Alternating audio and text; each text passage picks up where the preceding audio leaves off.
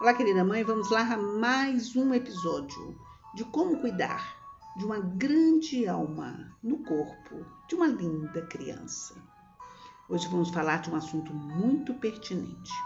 Para você, mãe que gosta de ficar comparando muito seu filho com outras crianças.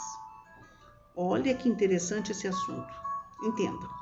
O desenvolvimento de cada criança depende da bagagem que ela carrega desde o início da sua vida.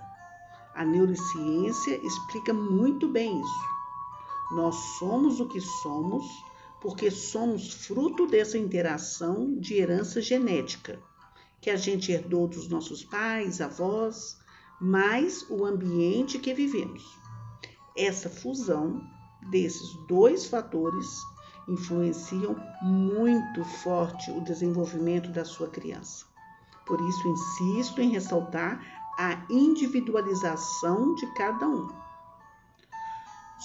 Só que não podemos descartar a nova realidade onde muitas crianças ficaram afastadas nos momentos necessários ao seu desenvolvimento sem socializar e sem um acompanhamento pedagógico necessário ao seu desenvolvimento na idade certa.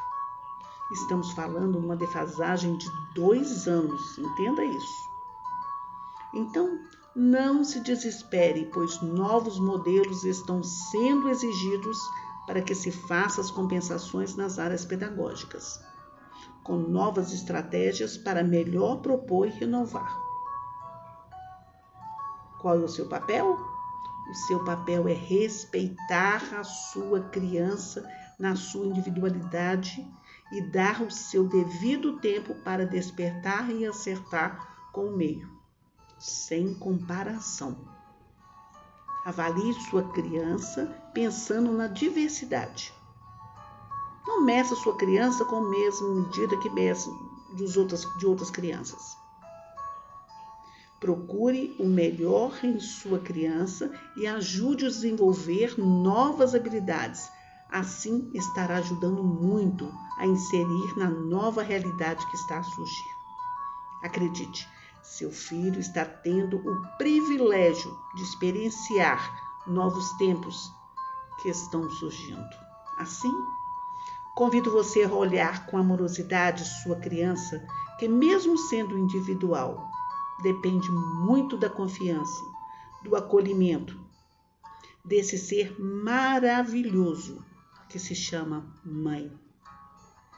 E uma coisa é certa: vocês farão parte desse novo despertar. Até a próxima. Gratidão.